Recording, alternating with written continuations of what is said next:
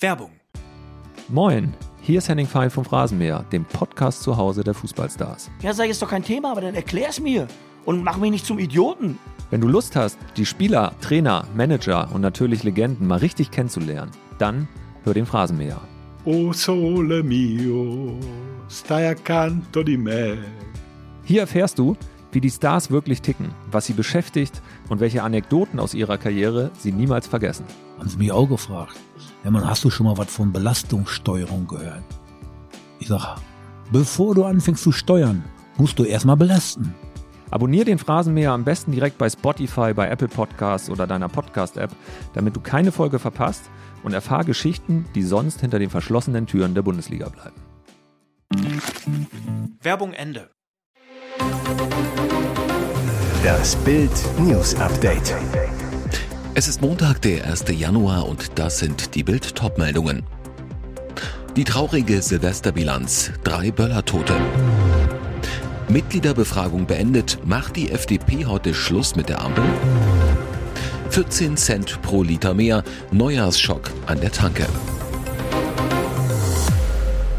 Die traurige Silvesterbilanz, drei Böllertote. Die Silvesternacht läutete für viele Deutsche ein neues Jahr voller Hoffnung und guter Vorsätze ein, doch für einige endete die Feier im Krankenhaus. Drei Menschen starben sogar. Sie hatten versucht, Böller und eine Kugelbombe zu zünden. In Uhüst in Sachsen zog ein Mann, 22, mit einem Bekannten um die Häuser, holte gegen 19.30 Uhr eine illegal in Tschechien zusammengebaute Kugelbombe aus der Tasche.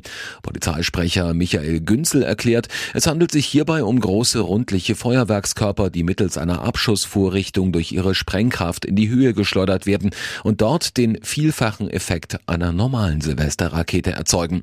Der 22-Jährige in Uhist hielt ein Feuerzeug an die Lunte. Problem, die Kugelbombe hatte eine sogenannte gedeckte Stupine und die brennt wesentlich schneller ab als eine Zündschnur. Offenbar wusste der 22-Jährige das nicht. Die Bombe ging sofort hoch, explodierte in seinen Händen.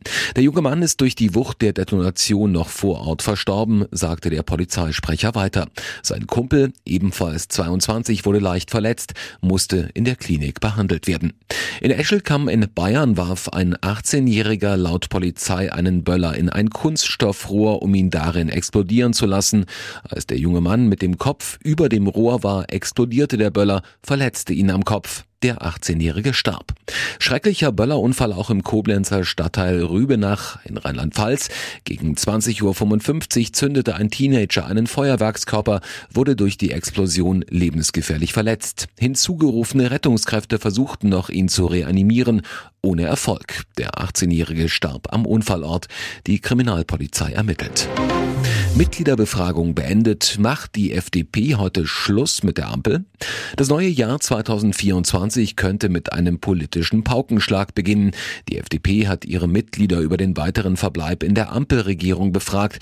Insgesamt 76.000 Mitglieder hatten seit Mitte Dezember die Möglichkeit, über einen Austritt aus der Ampel abzustimmen. Grund der große Frust einiger FDP-Mitglieder über die FDP-Politik in der Regierung und das gesamte Ampelbündnis. Sie fordern raus aus der Koalition.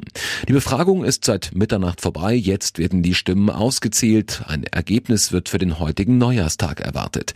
Die Parteiführung war klar für den Verbleib in der Koalition mit SPD und Grünen. Angestoßen hat die Mitgliederbefragung Matthias Nölke, FDP-Politiker in Kassel. Nach einer Reihe von Wahlniederlagen ist es höchste Zeit, die liberale Stimme an der Basis zu fragen, sagte Nölke und rechnet knallhart mit der Regierung und seiner eigenen Partei ab. Die Ampel ist nicht gut für Deutschland, so der FDP-Politiker. Seine Devise, besser wir opfern die Koalition als unser Land. Jetzt zeigt sich, ob die FDP-Basis das genauso sieht. Nach Abschluss der Befragung sollen Gremien und Mitglieder über den Ausgang informiert werden. Das Ergebnis der Befragung ist für die Partei nicht bindend. Auch wenn eine Mehrheit für das Ampel ausstimmt, müssen Parteichef Christian Lindner und Co. nicht folgen. Trotzdem stimmt eine große Mehrheit der Parteimitglieder gegen einen Verbleib, wird es für die Parteiführung unbequem dann wird es noch schwerer, das Regierungshandeln der ungeliebten Ampel mitzutragen. 14 Cent pro Liter mehr Neujahrsschock an der Tanke. Wer am heutigen 1. Januar an die Tankstelle fährt, muss sich die Augen reiben. Die Spritpreise sind raufgeknallt. Beispiel einer Berliner Tankstelle im Bezirk Pankow. Dort kostete der Liter Diesel am Neujahrsmorgen 1,74 Euro. Super E10 schoss auf 1,77 rauf, war damit 14 Cent teurer als am Vortag. Am 31. Dezember 2023 hatte ein Liter Super E10 noch 1,63 gekostet, ein Liter Diesel einen Euro. Spritpreisschock in Deutschland kurz nach dem Jahreswechsel. Der Grund, die CO2-Abgabe steigt ab heute deutlich von bisher 30 Euro pro Tonne auf 45 Euro. Ziel mehr Klimaschutz. Das hatte die Ampelregierung Ende 2023 beschlossen. 2025 soll der CO2-Preis dann nochmal steigen um weitere 10 Euro auf dann 55 Euro pro Tonne. Die Folgen, die Mineralölkonzerne legen diese Kosten auf die Spritpreise um. Laut ADAC verteuert sich der Liter Sprit durchschnittlich um rund 4,3 Cent. Dieselfahrer müssen mit zusätzlichen 1,6 Cent gegenüber den ursprünglichen Planungen rechnen, sodass sich der Liter Diesel um rund 4,7 Cent gegenüber 2023 verteuern dürfte, so eine ADAC-Sprecherin. Aber nicht nur Benzin ist seit Neujahr teurer, auch für Heizöl gut 3 Cent pro Liter und Erdgas müssen Käufer tiefer in die Tasche greifen. Heißt, die Bürger starten mit höheren Energiekosten ins neue Jahr. Und jetzt weitere wichtige Meldungen des Tages vom Bild Newsdesk. Die Hochwasserlage vor allem im Norden Deutschlands ist weiter angespannt. Zwar wurden von der Aller in Niedersachsen und auch von weiteren Flussläufen leicht fallende Pegelstände gemeldet, andernorts stiegen sie jedoch nach neuen Regenfällen sogar wieder an. Der Landkreis Mansfeld-Südharz hat den Katastrophenfall ausgerufen. In Oldenburg wird eine mögliche Evakuierung vorbereitet.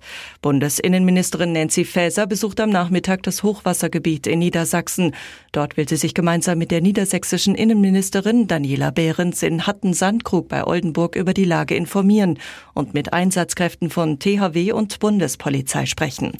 Bundeskanzler Olaf Scholz hatte sich gestern im Norden Niedersachsens einen Eindruck vom Hochwasser verschafft. Ab Dienstag ist für die Flutregionen Dauerregen vorhergesagt. Neues Jahr, neue Folge. Dieser Tatortabschied ist dramatisch. Und wieder eine Tatortermittlerin weg. Der Hamburger Bundespolizist Falke, Wotan Wilke Möhring, verliert am Neujahrstag seine Partnerin Julia Groß, Franziska Weiß. Was bleibt, ist ihre 13. und letzte Folge.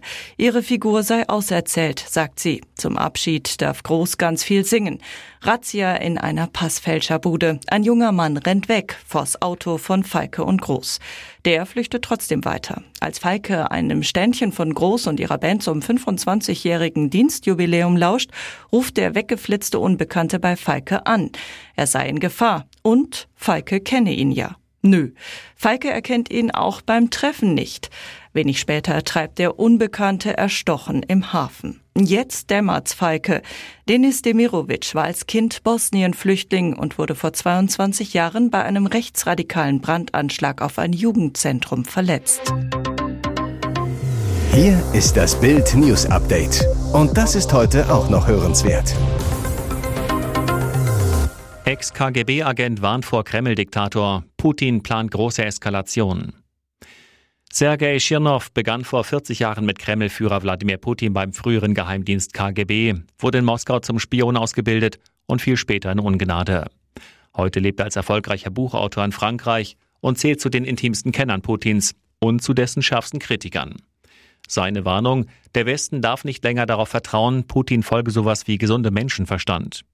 Der Kreml-Führer setze nur auf Eroberung und Bestrafung. Im Bildinterview beschreibt er Putins Pläne, Ziele und Träume. Wie tickt Putin? Er hat ein riesiges Ego, bevorzugt persönliche Gespräche unter vier Augen. Dabei ist er immer einer Meinung mit seinem Gegenüber. Deshalb kommt eine Person, die sein Büro betritt, verzaubert heraus, weil sie glaubt, dass Putin die herausragendste Person ist, die ihn verstanden hat. Er versteht jedoch nicht, dass Putin niemals das tun wird, was er versprochen hat. Wie sieht Putins Kriegsplan in der Ukraine aus? Ich glaube nicht, dass Putin selbst weiß, was sein konkreter Kriegsplan ist. Der Hauptplan hat sich nicht geändert, die Zerstörung der Ukraine als unabhängiger Staat. Er will die Ukraine dazu zwingen, den Verlust von 20 Prozent ihres Territoriums hinzunehmen, wie es im Fall Georgiens war. Der eroberte Teil soll in das russische Protektorat überführt werden. Der Rest wird sich weigern, mit dem Westen zusammenzuarbeiten. Das ist sein Hauptplan. Wie schätzen Sie die Situation für Putin ein? Putin ist nicht in einer guten Lage, aber er verfügt über eine funktionierende Militärmaschinerie. 40 Prozent des Staatshaushalts fließen in den Krieg.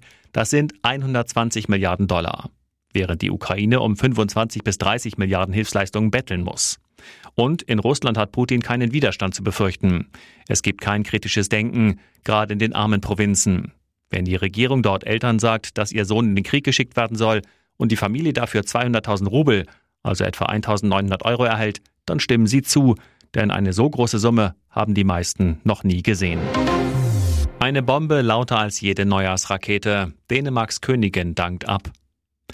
Dänemark war am frühen Sonntagabend erst einmal sprachlos. Doch die Reaktionen auf die angekündigte Abdankung von Königin Margarete II. nach 52 Jahren auf dem Thron ließen nicht lange auf sich warten. Ministerpräsidentin Mette Frederiksen dürfte über die Nachricht informiert gewesen sein. Durchgesickert war bis zur Rede gegen 18 Uhr beim normalen Volk nichts. Dementsprechend hätte die Reaktion der Politikerin hier durchaus etwas ausführlicher sein dürfen. Königin Margarete war dem Königreich eine Ehre, sagte sie.